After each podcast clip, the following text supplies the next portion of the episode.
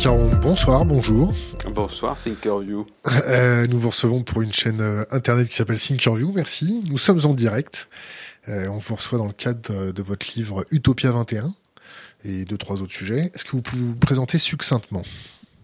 Succinctement, oui, je suis un être humain qui a 47 ans et puis français, d'après en tout cas notre registre des nationalités, et, et j'ai travaillé 20 ans comme journaliste euh, avant de commencer à écrire des livres, ce que je fais maintenant depuis quelques années.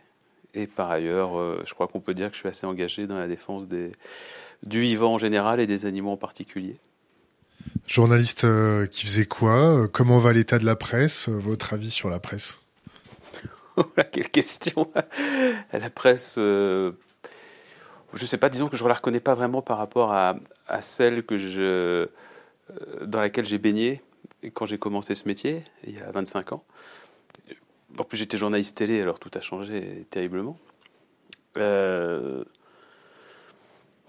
je risque de dire des banalités, hein, de constater que tous les grands médias sont détenus par des, des, grands groupes financiers qui ont forcément une influence sur la ligne éditoriale de ces grands médias, que donc euh, il faut se méfier sur la lecture des événements qui nous y est donnée. On a par ailleurs des médias juste à côté qui euh, essayent de subsister, qui font un travail formidable, euh, qui sont des médias qui, eux, justement, essaient d'être indépendants et euh, bah, parmi lesquels Mediapart, bien évidemment, mais on pourrait en citer d'autres, Arrêt sur Image, ou, alors des, boîtes de prod aussi, qui font des choses bien. Il y a des niches aussi, hein, par exemple, euh, Cache Investigation. Enfin, on a des émissions comme ça, même sur le service public, qui, qui, sont vraiment d'intérêt public. Euh, mais c'est compliqué. C'est compliqué. Il y a quand même une voix unique, dominante, qui se fait entendre dans l'ensemble des médias français.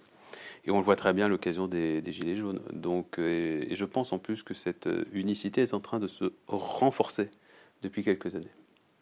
Les Gilets jaunes, ils ont été traités comment Ça a été un traitement sain de l'information, neutre, qui présentait les faits, qui ne présentait uniquement que les faits bah, Vous venez de démontrer que c'est marrant comment on peut être journaliste et, afficher une neutralité mais qui n'est que d'affichage, puisque votre euh, question contient déjà une réponse. Si vous me la posez avec ces mots-là, c'est que non. Euh, les Gilets jaunes n'ont pas été présentés de manière très objective. Euh, il y a une certaine image d'eux qui a été véhiculée. Il y a eu bien évidemment, comme dans tout mouvement un peu improvisé, mouvement social improvisé, pas vraiment maîtrisé, avec des énergies non pas contraires, mais en tout cas différentes qui s'agrègent et des motivations parfois différentes qui s'agrègent. Il y a eu des dérives, des débordements, mais euh, on est quand même bien obligé de constater que les médias ont surtout insisté sur ces euh, dérives ou ces débordements qui, euh, d'après ce que moi j'ai pu en voir, puisque je n'ai pas fait moi-même de reportage dessus, donc je me contente d'avoir un avis sur ce que j'ai vu, par les médias. donc c'est c'est pas forcément une analyse extrêmement approfondie. En tout cas, j'ai l'impression que ces débordements à chaque fois étaient le fait de quelques individus, mais n'étaient pas représentatifs d'un mouvement et surtout, euh, on a pu constater quand même que les médias euh, focalisaient à chaque fois sur ces quelques incidents pour laisser croire qu'ils étaient représentatifs de, des valeurs portées par le mouvement alors qu'il n'en était rien. C'est-à-dire que je crois que c'est un mouvement extrêmement important qui dit des choses très fortes sur l'état social de notre pays, avec euh, des gens qui descendent dans la rue parce que vraiment ils sont désespérés, désespérés au sens étymologique, ils n'ont plus d'espoir. Qu'est-ce que je peux faire moi aujourd'hui et demain? Qu'est-ce qui va se passer pour moi? Euh, il me manque 200, 300 euros pour finir le mois parce que j'ai dû payer, euh, j'ai dû payer le fuel, j'ai dû payer l'électricité, j'ai dû payer la cantine de mes enfants. et, c'est des gens qui disent quelque chose de très important. Et les médias, c'est vrai, ont, vachement axé sur, sur la question des violences, qui, qui est une qui d'ailleurs, question qui n'est pas tout à fait éclaircie dans un certain nombre de cas, qui a été auteur de ces violences euh, Est-ce que c'était vraiment des gilets jaunes euh, Quel genre de gilets jaunes, etc., etc. Et surtout, euh, on voit qu'en face, la question des violences policières a mis beaucoup de temps à, atterrir dans, le débat public. C'est-à-dire que on commence enfin à en parler un petit peu. Et heureusement, et là c'est intéressant, on a vu un travail citoyen. Ça, c'est vous me posez une question il y a quelques instants sur l'état du journalisme aujourd'hui. C'est intéressant quand il y a le journalisme citoyen qui arrive et qui permet de faire avancer certains sujets. Euh, je pense au travail de David Dufresne notamment. Mais euh, qui lui-même a repris le travail de, beaucoup de, gens, de citoyens qui étaient dans la rue, des gilets jaunes, pas des gilets jaunes, en tout cas des gens qui filmaient ce qui se passait, et qui tout à coup ont permis de voir la répression policière, euh, une répression complètement inédite dans ce pays, en tout cas dans l'époque moderne, euh, sur les 30 dernières années, avec un sentiment d'impunité incroyable, appuyé par le gouvernement qui a vraiment, vraiment donné euh, tous les gages euh, pour que, pour que les autres en face se, sentent libres de faire ce qu'ils voulaient. Enfin, en face, que tout ce que les policiers puissent faire ce qu'ils avaient envie de faire. Euh, et on a quand même, pour répondre à votre question initiale, le sentiment, quand on écoute, une fois plus, j'aime bien cette petite musique dominante, l'idée, on a quand même le sentiment que, que, que, que les médias mainstream ont voulu nous donner l'image vraiment de, de, de, de, voyous, de voyous en train de vouloir déstabiliser gratuitement quasiment le pays.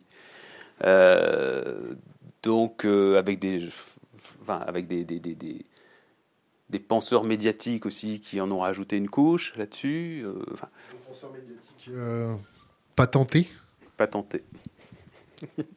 oui, non, je ne vais pas citer de nom, mais enfin, on les reconnaîtra. Quand on voit euh, Nicolas Dupont-Aignan euh, se clasher euh, sur c'est la 5 hmm.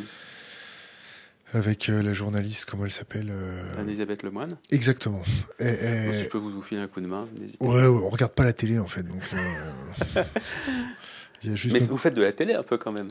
Ouais, on fait un peu de la radio pirate mais avec des images. C'est de la télé. Ouais. C'est juste un autre canal de diffusion que, le canal classique. Ouais. C'était ça la nouvelle télé? Peut-être. C'est peut-être vous qui êtes en train de l'inventer, en fait. Oui, avec euh, Marc Ullman euh, qui nous a beaucoup aidé avant euh, qu'il claque. On lui, dédie un peu notre chaîne. Je ne sais pas si vous connaissez Marc Ullman. donc Nicolas Dupont-Aignan qui se clash en disant voilà, vous les laquais du pouvoir, je résume trivialement, trivialement les laquais du pouvoir, on sait, bien que pour qui vous roulez. Hmm. Euh, une idée là-dessus, une pensée, une analyse, une critique. Euh, c'est légitime, c'est pas légitime. C'est une stratégie à la Trump. Euh, c'est épuisant. C'est tout est gênant dans cette séquence. Tout est gênant. Ce qui est gênant, c'est le ton employé par Dupont-Aignan, qui est quand même un, type du système, qui a fait toute sa carrière dans un comment dirais-je, dans un écosystème politique extrêmement conservateur, qui en a bien profité et qui maintenant prend son indépendance, effectivement en s'appuyant sur des mécanismes qu'on a vus ailleurs. Je n'ai pas envie d'utiliser le mot populisme euh, parce que il est galvaudé, on ne sait même plus vraiment ce qu'il veut dire. Démagogue c'est plus compliqué que ça. En fait, moi, je crois que l'un des gros soucis aujourd'hui, c'est qu'on euh, on a vraiment euh, un débat politique, euh, idéologique et complètement caricatural. Avec, euh, ah oui, d'un côté on aurait les populistes, de l'autre on aurait les démagogues, on aurait les humanistes, les pas humanistes, on aurait les racistes, les paracistes. Je pense que tout est beaucoup, beaucoup plus compliqué que ça. Et que chacun est sommé de se ranger dans une catégorie. Et de dire, vous l'êtes Vous êtes ça Alors, euh, oui ou non Il doit assumer un truc, au contraire de pas du tout.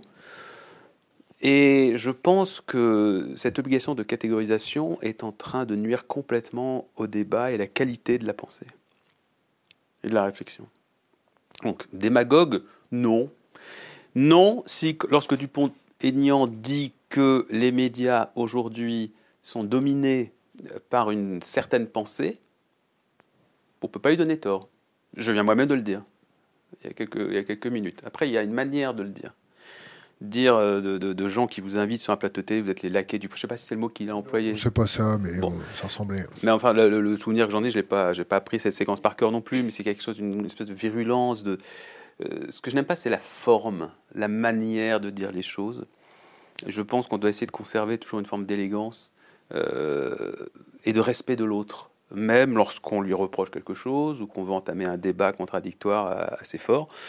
Et il y a chez Dupont un mépris total euh, à ce moment-là, en tout cas dans le souvenir que j'ai de cette, cette séquence, de gens qui l'invitent. Et ces gens qui invitent du poignant sont sans doute pas d'accord avec lui. Mais c'est vrai, il faut reconnaître qu'il l'invite quand même. Donc déjà, c'est une politesse qu'on doit rendre en face. Il peut en revanche exprimer l'idée que son interlocuteur, je crois qu'il s'adressait à Patrick Cohen en l'occurrence, selon lui, défend des points de vue qui sont des points de vue dominants et qui sont des points de vue macronistes. Il peut très bien le dire, calmement, gentiment disant regardez, vous venez de dire ceci, vous venez de dire cela. Moi, j'ai déjà eu Patrick Cohen en face de moi plusieurs fois et on est en désaccord sur un certain nombre de sujets. C'est toujours très bien passé. Et je lui ai toujours dit que j'étais pas d'accord ou euh, que sur, tel point, il se trompait complètement selon moi parce qu'il était dans une vision euh, complètement arriérée des choses, etc. Donc, c'est dommage. C'est que du poignant met le doigt sur un truc intéressant. Car je crois en effet que lorsqu'on voit comment fonctionne le service public aujourd'hui, on peut s'interroger sur l'indépendance de service public à l'égard du pouvoir, notamment parce que tous les directeurs sont nommés euh, directement ou indirectement, c'est indirect maintenant, mais enfin, on sait très bien les circuits, comment ça fonctionne, sont nommés par, avec l'aval en tout cas du gouvernement. Donc la directrice de France Télévisions, mais on peut aller voir la même chose à Radio France, etc. Tout ça, ce sont des, ce sont des gens qui tournent, ce sont des amis d'amis, qui étaient d'abord dans des cabinets ou, dans, des, dans des grandes entreprises euh, qui dépendent de l'État. Enfin, et puis ensuite, ils nomment des gens qui sont des gens de confiance, politiquement de confiance. Donc, il serait aujourd'hui complètement... Euh, euh, faux d'affirmer que euh, les France Télé, en tout cas les médias nationaux, sont indépendants du pouvoir en place. Ça n'est pas vrai. Ça n'est pas vrai. Euh, donc on peut très bien le dire, calmement, gentiment, en rappelant les, circonstances de nomination d'un tel ou un tel, sans pour autant devenir méprisant. Voilà. Le Monde, Xavier Niel, qui dit quand les journalistes m'ennuient, je prends des parts dans le canard et ils m'ennuient moins et où m'ennuie plus bah, Au moins, ça a la mérite de la franchise. Je crois que c'est un vieux procédé. Les chaînes info, euh, au départ, pourquoi elles ont existé? Je crois que la première c'était LCI pour TF1, ensuite euh, dans l'ordre, je crois qu'il y a eu euh, Télé pour Canal, ensuite BFM qui, qui appartient aussi au groupe RMC. Maintenant, il y a Libé aussi, mais c'est différent. Enfin, c'est le groupe Drahi. Au départ, c'est des, euh, les chaînes info, c'est euh, des, instruments de pouvoir. L'idée, c'est ça. L'idée, c'est on va euh, faire venir des hommes politiques sur notre plateau. On aura une chaîne sur laquelle on pourra faire venir en permanence des hommes politiques ou des influenceurs politiques. Et puis, on pourra discuter avec eux, on pourra prendre un café juste avant l'émission, etc., etc. Euh, il y a toujours une volonté, euh, enfin, voilà, d'assaut, etc. Il y, a, cette volonté, euh, en effet, de gens de pouvoir, d'argent, d'investir dans de la presse pour ensuite travailler les réseaux d'influence. Kretinsky, par exemple, c'est ce qu'il fait. Avec Marianne? Avec Marianne et, plein d'autres journaux, plein d'autres médias aujourd'hui. Donc là, on est sur un, un homme d'affaires étranger qui veut investir dans les médias aujourd'hui. C'est pas par amour de la presse euh, le monde aussi, euh, euh, c'est bien évidemment pour favoriser ses affaires. On va, on va changer de sujet, mais en fait c'est connecté. On va parler d'Utopia 21, votre bouquin. Ça parle de quoi votre bouquin? Vous l'avez pas lu? Si, on l'a lu. Mais comment vous le décriveriez Comment décriveriez-vous votre livre? Comment je décrirais ce livre? Bah, en fait, j'ai toujours été, euh, depuis que je suis ado, j'ai toujours été passionné, fasciné par le mot utopie. Ce livre est, parti de là. Euh, et j'avais été interpellé par le titre d'un livre de René Dumont, titre des années 70, qui avait écrit un livre qui s'appelait L'utopie ou la mort. René Dumont, premier candidat écologiste à l'élection présidentielle en 1974.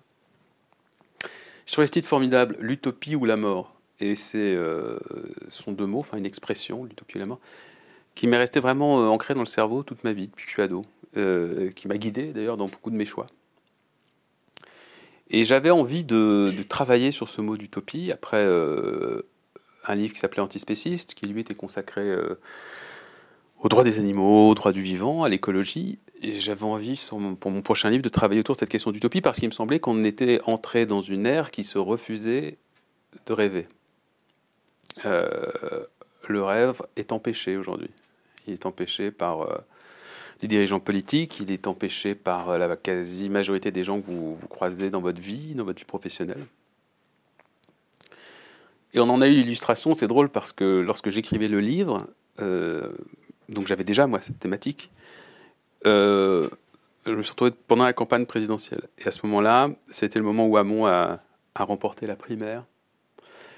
Et on a commencé à entendre dans les médias, les fameux médias dominants, donc France Télé, mais tous les autres aussi, peut être le Figaro, ça peut être Libération, etc. On s'est mis à entendre des journalistes nous expliquer qu'aujourd'hui en France, deux gauches s'opposaient. Une gauche réaliste, qui était incarnée par euh, Manuel Valls, et une gauche utopiste. La gauche réaliste euh, de Manuel Valls, c'est celle qui fait des alliances en Espagne avec. Euh... Alors c'était pas encore le cas à l'époque, mais c'est celle qui disait ah les étrangers attention notre pays on peut pas on peut pas. C'était celle qui disait euh, bah oui je sais pas, euh, enfin, vous connaissez le programme de, de Val, c'était un programme finalement très à droite sur la finance. Il faisait, ben non, on peut augmenter, peut pas augmenter les salaires, on peut pas ceci. Oui, il faut donner plus aux entreprises. Bon. Et puis la gauche utopiste, c'est celle qui réfléchissait au, au revenu, euh, au revenu minimum, c'est celle qui réfléchissait à la, à la diminution du temps de travail, c'est celle qui euh, réfléchissait à l'écologie, qui disait comment on peut intégrer vraiment l'écologie pour en faire quelque chose, un vecteur important de la réflexion politique. Donc, euh, et les médias ont commencé à nous expliquer donc la gauche utopiste, c'était Benoît Hamon, parce que lui, réfléchissait à ces thèmes-là. D'autres mettaient aussi Mélenchon là-dedans, donc des gens qui disaient, par exemple, il faut limiter euh, les revenus, euh, il faut augmenter les impôts des plus riches. voilà, ça, c'est des utopistes pour les médias mainstream. Et c'est très drôle parce qu'en réalité, ça corroborait tout à fait ce que moi j'ai essayé d'expliquer dans ce livre. L'utopie est empêchée, le rêve, mais par utopie, par rêve, c'est quoi? C'est simplement volonté d'un mieux, d'un changement d'imaginer un autre système de société qui aille à contre-courant de celui dans lequel on évolue aujourd'hui. Donc on est entouré d'empêcheurs de rêver, d'empêcheurs d'imaginer. Et euh, je pense que c'est tout le contraire du progrès humain qui, euh, qui, au contraire, a toujours été motivé uniquement par des rêveurs. C'est-à-dire qu'il y a des gens un jour qui... Euh, dont la voix s'est élevée dans la société pour dire mais on vit avec ça, mais ça, ça va pas du tout, du tout. Alors ça peut être plein de choses. Dans le, livre Utopia, je prends plein d'exemples. Ça peut être les premières, premières femmes qui se sont dit mais pourquoi j'ai pas le droit de vote? Euh, qui se dit pourquoi j'ai pas le droit de travailler? Ce, les, premières personnes qui se sont, euh, je sais pas, c'est quelqu'un comme Schulcher en France qui s'est battu pour, pour l'abolition de l'esclavage. C'est Simone Veil qui se bat pour, pour l'IVG tous les gens, pour les premiers euh, Harvey Milk euh, pour, pour les droits des homosexuels aux États-Unis, tous ces gens qui à un moment euh, ont porté un combat qui semblait quasi perdu d'avance parce qu'il allait tellement à contre-courant des habitudes idéologiques de la société dans, dans laquelle ils s'exprimaient, tous ces gens étaient des rêveurs, des utopistes, à qui on a dit mais laisse tomber, tu n'y arriveras jamais, c'est comme ça, c'est comme ça. Bon. Et ça, ça me, ça me fascine, tous ces gens qui ont été capables souvent au nom de beaucoup de sacrifices, euh, qui ont été capables de, de faire fi euh, de tous ces empêcheurs de rêver. Et aujourd'hui, je crois qu'on est arrivé à un stade, à une société où, euh, de toutes parts, on nous explique qu'il ne faut surtout plus rêver. Les Gilets jaunes, c'est ça. Hein.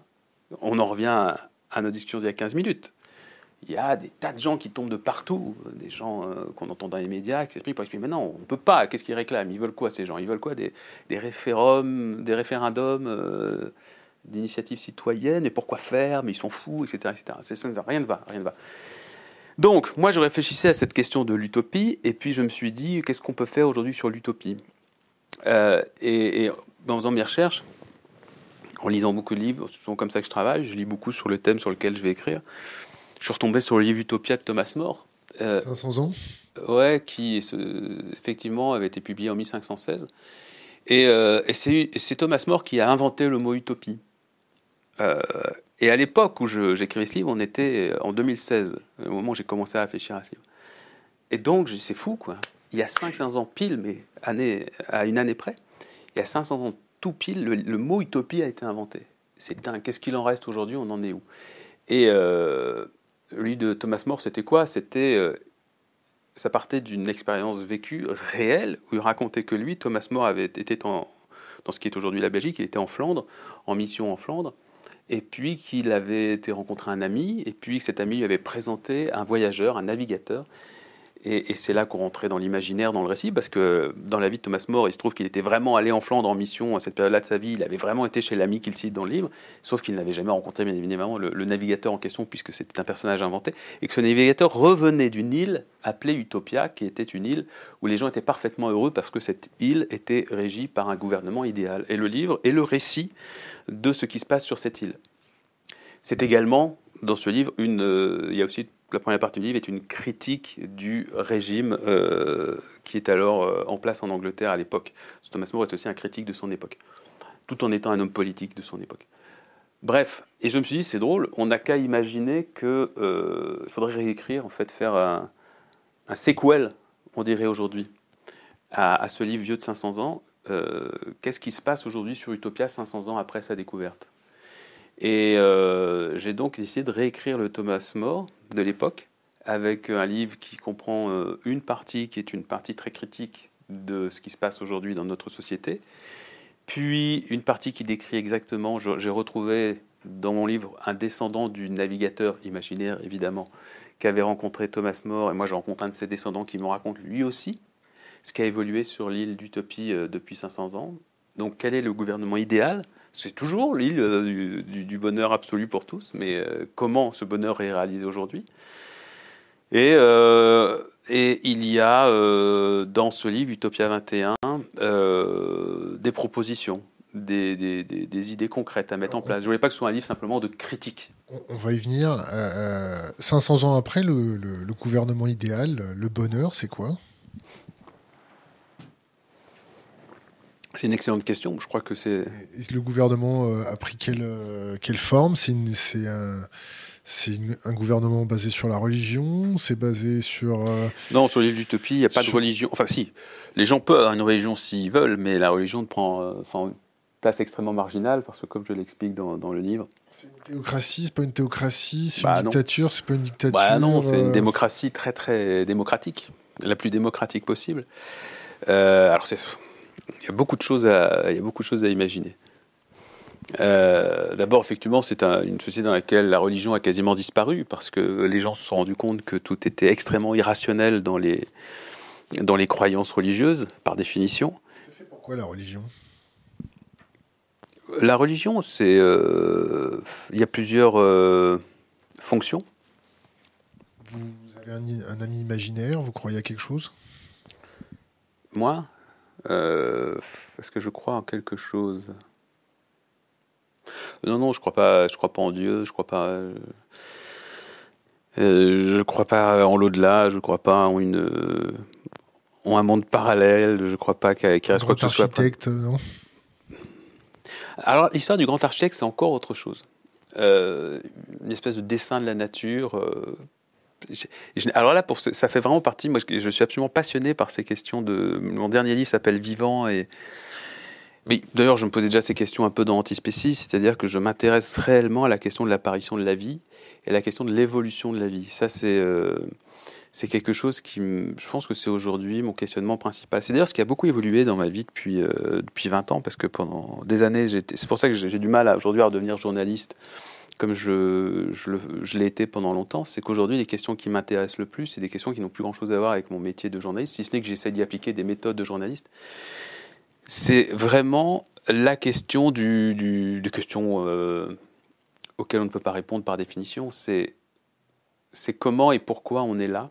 Qu'est-ce qui fait que la vie est apparue? Quels sont les mécanismes biologiques qui nous ont permis d'évoluer jusqu'à ce que nous sommes aujourd'hui et vers quoi la vie va nous amener, vers quoi ces, mécanismes de vie vont, nous amener. Est-ce qu'il y a un, grand architecte de tout cela? Euh, Non, je ne le crois pas, mais en même temps, c'est ça qui est absolument passionnant et vertigineux comme question c'est effectivement celle de la question des origines. Je pense que la question, l'une des questions les, plus importantes qui soit pour chacun d'entre nous, c'est la question des origines, des débuts. D'ailleurs, ça, c'est un des, une des choses que je raconte dans Utopia. C'est que la question qu'on doit tous se poser tout le temps est celle du début, sur toute chose. Quand est-ce que ça a commencé et pourquoi ça a commencé? Mais tout, que ce soit dans, les relations humaines, que ce soit dans, dans l'histoire, que ce soit... Dès vous prenez un fait, par exemple, un fait d'actualité, fait historique, euh, chaque fois, vous êtes obligé de vous demander, pour le comprendre, quel est son début. Et vous vous rendez compte qu'on n'est jamais d'accord sur le début de ce fait. Ça, c'est quelque chose qui me passionne aussi. Parce que si on ne comprend pas son début, on ne peut pas comprendre les causes et, les responsabilités. Or, je pense que, pour moi, le souci principal de l'humanité aujourd'hui en globalité, mais aussi le souci de tout être humain, c'est la question de la responsabilité. C'est-à-dire, c'est ce qui c'est une question qui est complètement éludée aujourd'hui, qui est d'ailleurs complètement reliée à la question de l'écologie, parce que la question de l'écologie, c'est la question de la responsabilité euh, que l'on pose à chacun d'entre nous et qu'on essaie d'ériger en question de société. Mais on s'éloigne, mais j'adore ça. Mais la question. Non, il n'y a, pas de. Euh, non, parce que là, on peut parler extrêmement longtemps de tout cela. Pour revenir à la question de l'architecte, c'est vrai que il y a quand même un qui, euh, qui remonte à 13,67 milliards d'années en arrière, qui est ce, mystère du Big Bang, c'est-à-dire comment on peut partir d'une petite boule d'énergie de la tête d'une épingle pour arriver à la création de l'univers tel qu'on le connaît aujourd'hui. Euh, avec, euh, avec ces millions, ces centaines de millions d'étoiles, de systèmes solaires, de galaxies. Donc c'est absolument passionnant. Alors est-ce que vraiment tout ça est le fruit du hasard? Est-ce qu'il y a quelqu'un derrière qui, qui régit tout cela? J'en sais rien. J'ai aucune, j'ai aucune réponse à ça. Revenons à nos moutons. L'écologie, euh, ce qui se passe, la politique de Macron en écologie, euh, de Rugy, euh, le grand débat autour de ces questions-là, c'est de la branlette, c'est une façon d'accaparer le débat, d'accaparer le, micro, l'image, de, justifier son salaire, de de justifier sa position, de faire semblant de trouver des solutions. L'écologie, c'est, l'adversaire idéologique de Macron. C'est, ça n'a pas l'air ce que de, de, penser euh, Yannick Jadot, il pense pas ça, il veut être euh, l'incarnation de l'écologie gouvernementale. C'est autre chose, on parlait de Macron. L'écologie, pour moi, c'est aujourd'hui le seul projet politique valable. Mais c'est un projet politique révolutionnaire. Pour moi, il y a eu deux grandes idéologies politiques qui sont affrontées depuis 200 ans. Il y a eu le socialisme, il y a un certain nombre de déclinaisons du socialisme, et puis il y a eu le capitalisme ou le libéralisme, sachant que les choses sont plus compliquées puisqu'on peut avoir un capitaliste socialiste, capitalisme socialiste. Mais en gros, alors on va dire plutôt le libéralisme économique et le socialisme, avec des tas de déclinaisons. Le socialisme aujourd'hui, en tant que projet politique, est mort. Il est décédé avec la chute du mur de Berlin en 89. Euh, donc aujourd'hui, on a un seul projet politique dominant sur l'ensemble de la planète, c'est le libéralisme économique avec la forme qu'on connaît aujourd'hui en France, le néolibéralisme. Pourquoi? Pourquoi quoi? Pourquoi? On a ça en, ligne de mire Pourquoi? Ouais, Pourquoi c'est le, le, Alors là, il faut, euh, il faut interviewer des, euh, des, des, historiens de, de, de, l'histoire politique et de l'histoire des idées. Là, on en a pour au moins deux heures, bah, parce que c'est la question des rapports de force. Il est, il est, à partir du moment où, où, où, où la guerre euh, idéologique qui a dominé depuis des années, c'est celle effectivement. En fait, les on ne pouvait pas gagner. C'est-à-dire, quand je dis on, c'est-à-dire euh, les défenseurs d'une certaine vision de la société du partage, la société euh, euh, de, l'empathie, la société. En, fait, on pourrait dire une société issue du programme des jours heureux, c'est-à-dire le programme des jours heureux, c'est-à-dire le programme du, Conseil national de la résistance après la guerre, qui, avait rêvé justement parce que euh, ça, c'était une, belle idée. Après la Seconde Guerre mondiale, on s'est rendu compte que le Conseil national de résistance, ce sont des hommes, des femmes, beaucoup d'hommes, euh, issus d'univers politiques assez divers, mais qui ont su s'unir parce que lorsqu'ils ont constaté l'horreur absolue que représentait la Seconde Guerre mondiale, avec des exactions euh, impensables, des, degrés d'inhumanité euh, inimaginables, ils se sont dit qu'il fallait revenir à l'essentiel. Ils ont su justement mettre de côté des, différences euh, anecdotiques pour imaginer un programme où les êtres humains ensemble vivraient autour de magnifiques valeurs comme la solidarité, comme l'entraide, le respect de l'autre, etc. Et c'est du Conseil national de résistance que sont nés euh, la sécurité sociale, l'idée de la retraite, enfin tout ce qui a fondé notre modèle social, tout ce qui est remis en, cause aujourd'hui.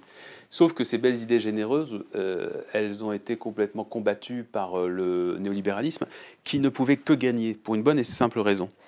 C'est que les tenants de ce libéralisme économique sont des tricheurs par définition, si vous jouez un jeu avec quelqu'un qui triche, vous allez perdre. Les jaunes, ils ont perdu. C'est ces gens qui ont voulu toujours euh, respecter les règles du jeu, euh, embêter personne. Euh. Je ne sais pas s'ils embêtent personne, ils embêtent un certain nombre de personnes en tout cas, mais ils sont perdus parce qu'ils sont bien trop faibles, parce qu'ils n'ont pas de, ils sont bien trop faibles en termes de nombre, ils n'ont pas de, il n'y a pas de, de, de cadre fort tout ça est très dispersé. En plus, le gouvernement, ils, ont été, ils même pas été malins. C'était, c'était juste extrêmement euh, basique à faire, mais ils l'ont fait. C'est divisé euh, pour mieux régner.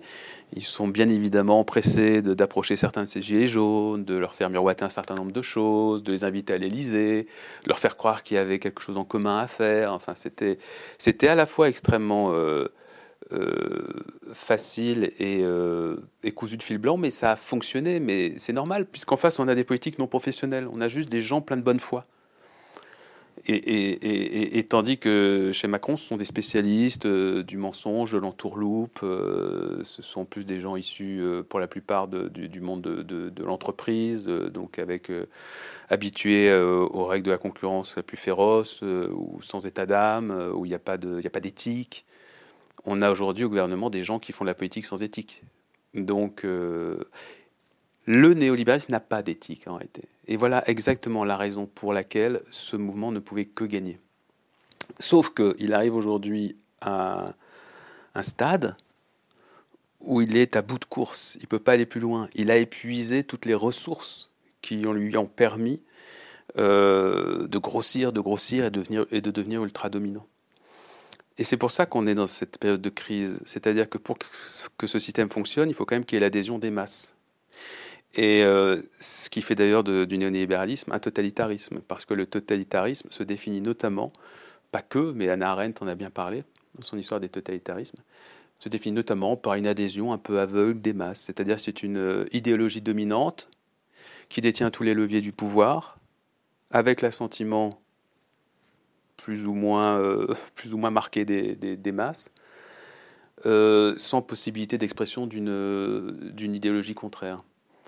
En ce sens, le néolibéralisme est un totalitarisme. Moi, j'appelle ça un totalitarisme soft parce que, contrairement aux, deux autres totalitarismes historiques identifiés, à savoir le, le fascisme et le stalinisme, euh, bon, il n'envoie pas encore de manière très directe les gens en prison ou, ou les fait pas disparaître s'ils sont trop véhéments.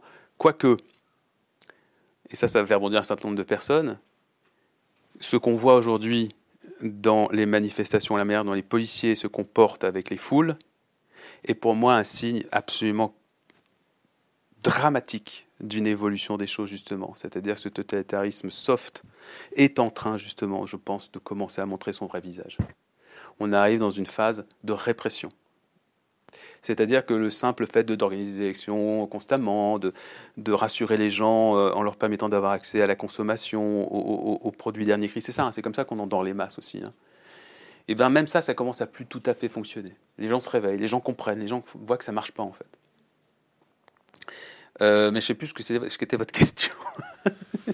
Le néolibéralisme. Euh, ah oui, donc je vous dis en tout cas deux idéologies fortes socialisme, libéralisme, etc. Les deux, donc l'une a échoué dans les années 80, en tout cas a montré, après des expériences ratées en URSS ou en Chine par exemple, qui sont les deux, les deux expressions les plus emblématiques d'une forme de socialisme qui en réalité n'a jamais été du socialisme, euh, mais qui a, qui a été des dictatures.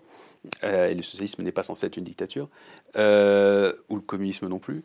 Euh, en tout cas, ensuite, il y a eu, aujourd'hui, on assiste en direct à l'échec du néolibéralisme et on est dans une phase de vide idéologique extrêmement fort. D'où le désespoir. D'où la nécessité d'une utopie. Et, je pense, pardonnez-moi, je termine juste là-dessus, que si.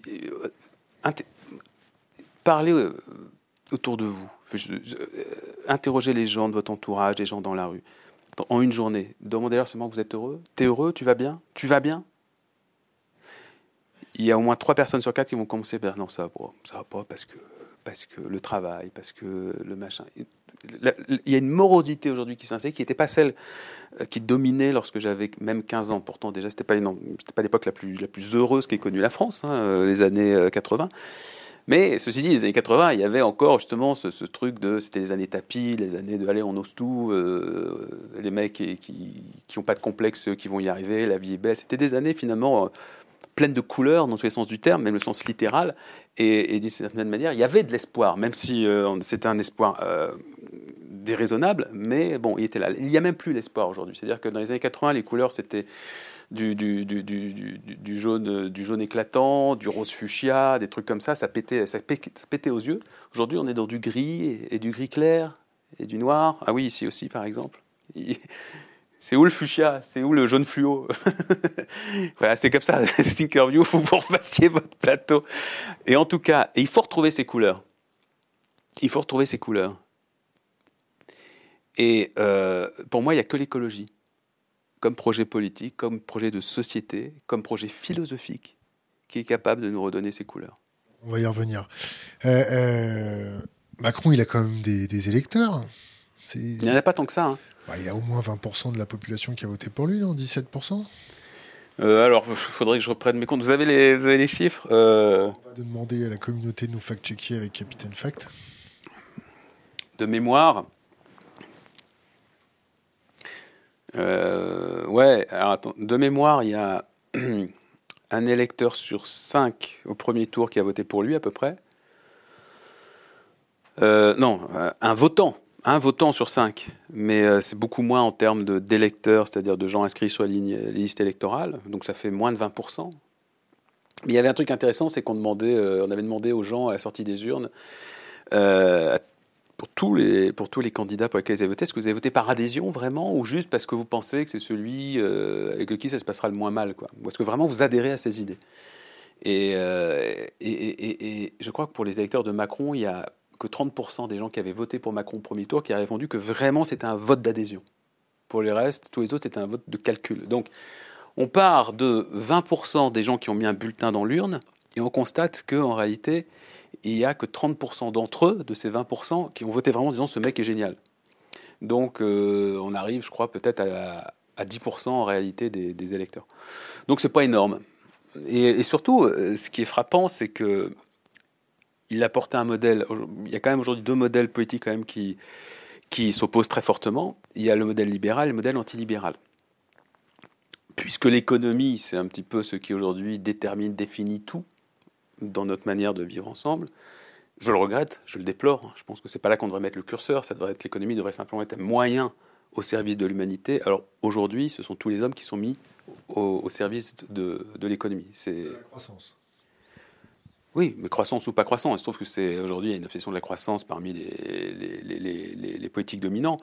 Mais l'économie, initialement, ne devrait être qu'un outil pour nous permettre de vivre ensemble, de produire ce dont on a besoin pour euh, se, nourrir, s'habiller, euh, pour euh, se loger. Mais c'est pas comme ça que ça se passe. Aujourd'hui, l'économie est devenue le Graal, est devenue le cœur du réacteur. On ne pense qu'économie, on ne réfléchit que par l'économie, alors que ça n'a absolument aucun sens. La seule vraie question, et on, en parlait tout à l'heure, c'est effectivement celle du bonheur. Est-ce que nous sommes heureux c'est quoi être heureux, comment être heureux en tant qu'individu, et quel est notre rôle aussi sur cette planète en tant qu'individu, en tant qu'espèce. Et ça, ce sont des questions qui sont complètement négligées par les publics. Mais elle est juste là, la question. Le jour où on crève, la seule question, à mon avis, qui nous. Je dis à mon avis, parce que je ne suis bien évidemment pas encore parvenu à ce moment, mais j'imagine que la seule question qui nous traverse l'esprit à ce moment-là, c'est est-ce que j'ai été heureux, est-ce que j'ai bien fait? Est-ce que ça a été utile? Bon, ça fait trois questions. Euh, mais c'est ces questions-là qu'on se pose. On ne se dit pas combien j'ai sur mon compte en banque. Ou alors si on se pose qu'on a tout raté, c'est qu'on n'a rien compris. Donc on a entretenu dans cette illusion que l'économie est celle qui doit tout déterminer, qui doit tout déterminer dans nos vies. Mais c'est une, c'est une illusion totale, absolue, au service de ceux qui s'en foutent plein les poches. Parce que c'est ce qui les rend heureux. Mais là, on s'éloigne de votre question, qui était je me souviens plus. Bon, on est rentré dans une phase de divagation intense. Non, pas divagation, de digression. De digression. On n'a pas encore divagué. Eh, eh, eh, on était à l'électorat de Macron. Ah oui, l'électorat de Macron. Ah bah voilà, bah on en revient. Et j'expliquais donc que, ben non, on y arrive, on y arrive. Euh, et j'expliquais simplement que Macron défendait un modèle qui s'appelle le modèle libéral. Et pendant cette campagne euh, présidentielle, ils étaient deux à défendre ce modèle libéral, c'était Macron et Fillon.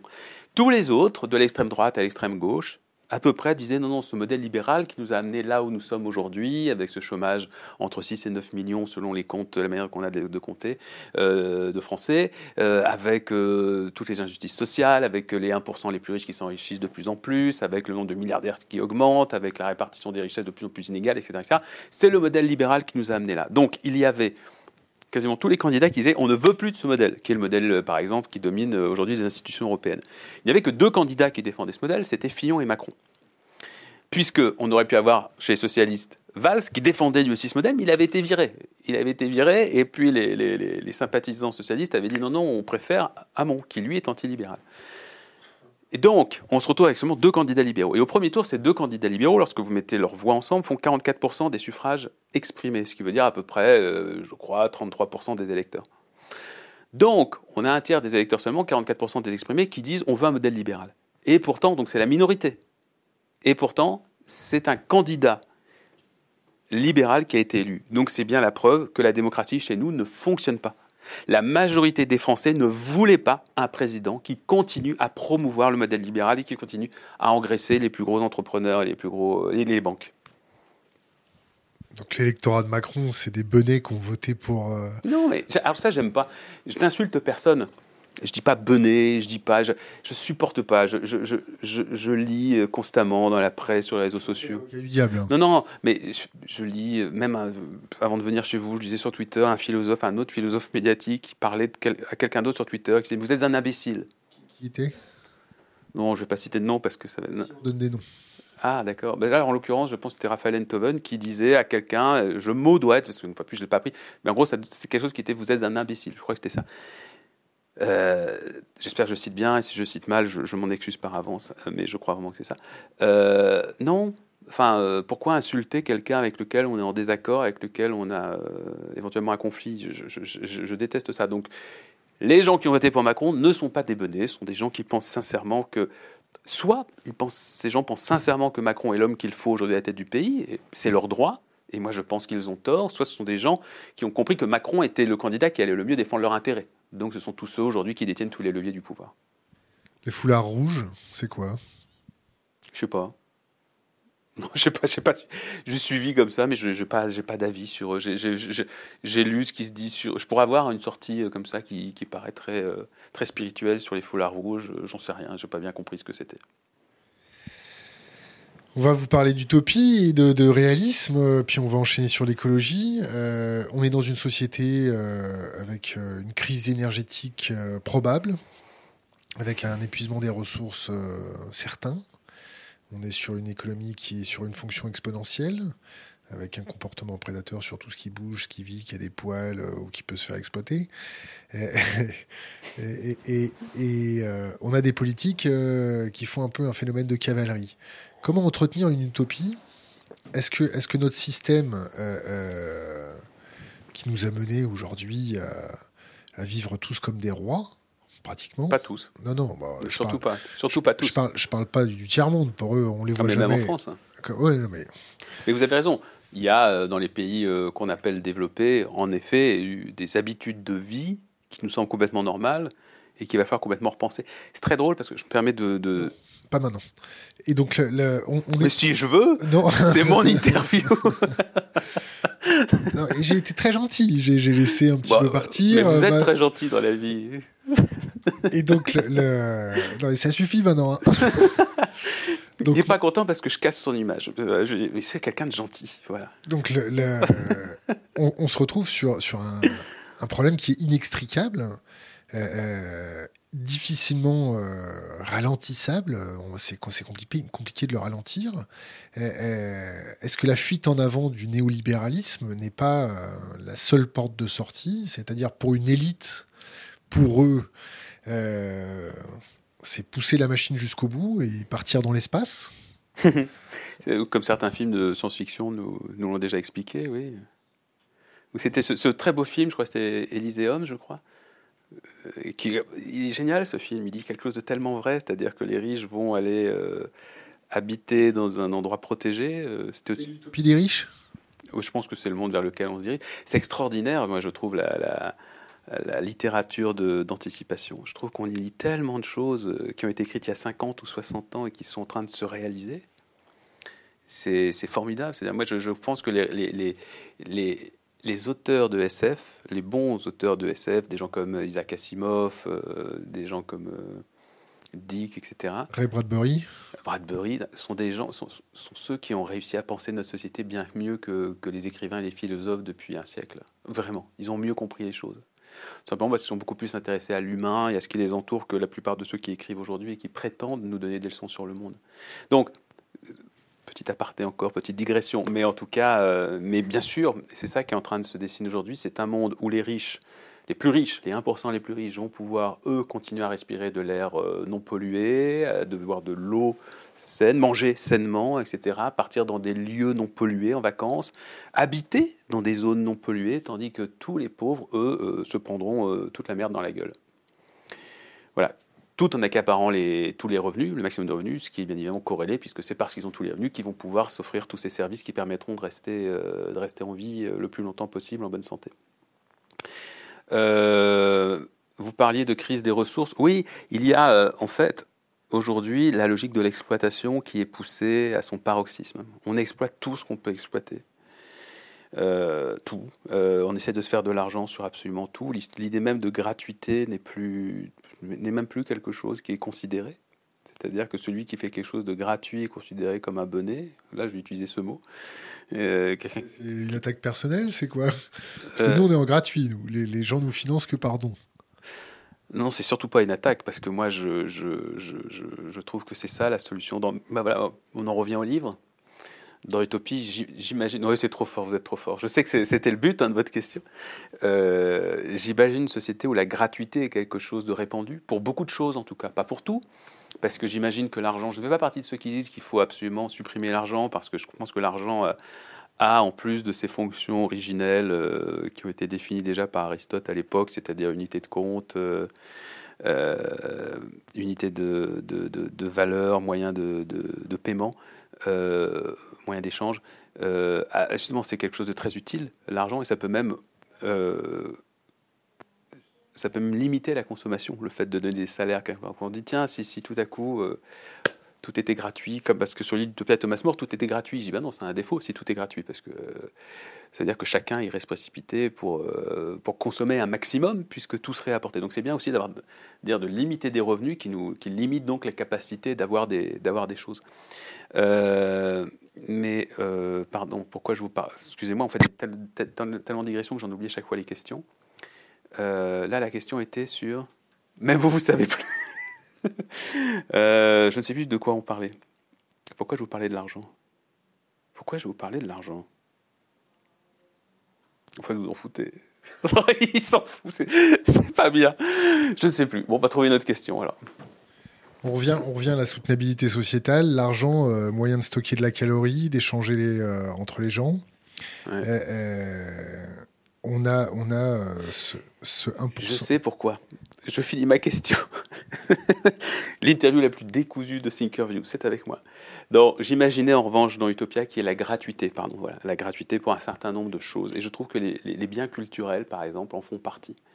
On devrait trouver des capacités de financer les journaux, mais aussi des sites comme le vôtre, ou euh, en tout cas des, choses qui font partie de la culture, faire en sorte que toutes ces choses-là soient accessibles comme des, biens essentiels. C'est-à-dire que dans la société que j'imagine, l'État euh, qui récolte les impôts, dans ma société idéale, on paye toujours des impôts. Hein. L'État a bien besoin d'argent pour vivre et pour faire fonctionner la société, pour faire fonctionner les hôpitaux, euh, les routes, euh, tout ce dont nous nous servons tous les jours. J'imagine qu'il trouve les moyens de faire en sorte qu'un certain nombre de services sont complètement gratuits. Alors bien évidemment, on déprivatise euh, tout ce qui est lié au vivant.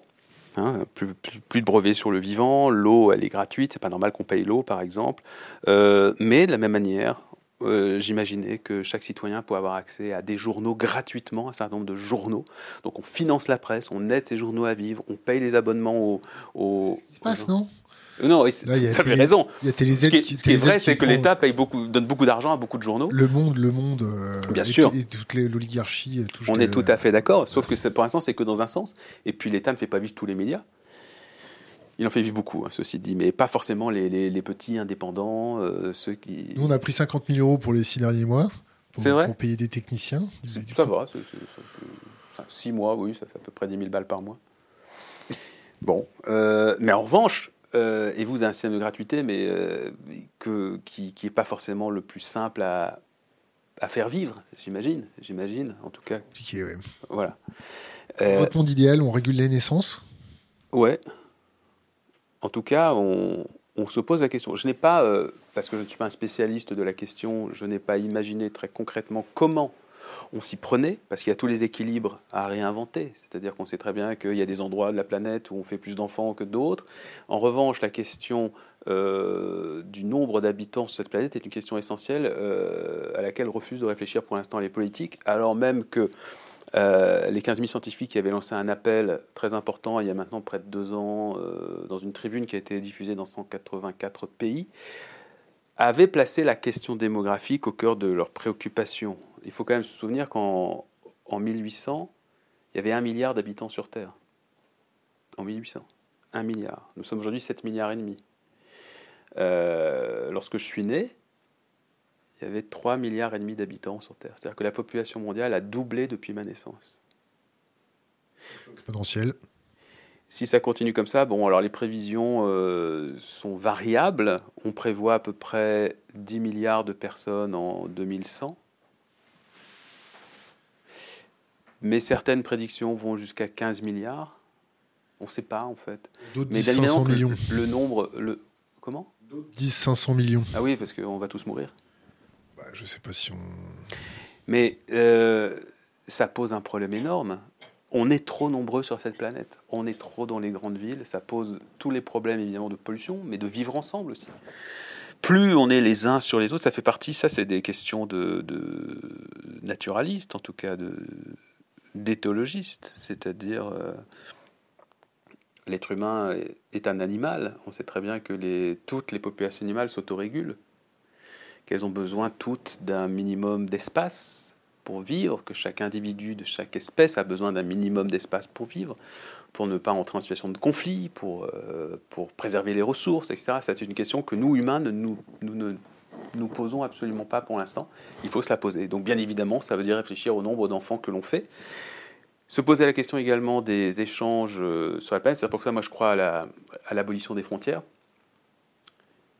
euh, à terme. Ça ne veut pas dire qu'il ne restera pas des frontières administratives basiques pour organiser les échanges ou les lieux de vie, bien évidemment. Il peut y avoir des échelons, comme des régions, comme des, États, etc., mais, mais pas des lieux fermés, des lieux d'échange.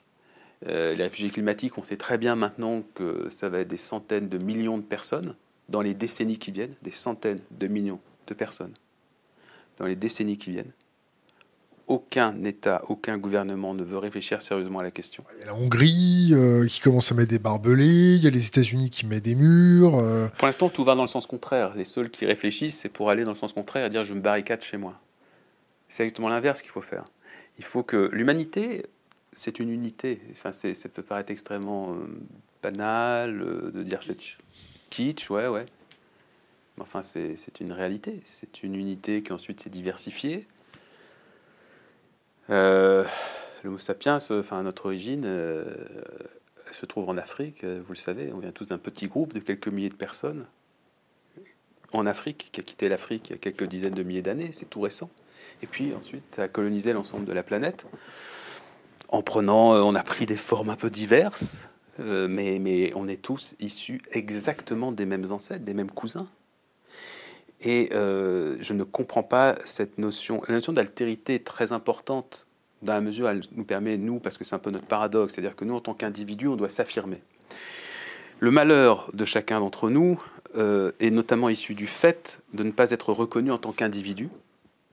On est malheureux dans sa vie si euh, notre employeur ne nous reconnaît pas nos mérites professionnels, si on n'a pas quelqu'un qui nous aime dans notre vie quotidienne, soit de la famille, soit sa femme, son mari, c'est-à-dire quelqu'un qui nous reconnaît une qualité en tant qu'individu. C'est l'un des propres de l'être humain.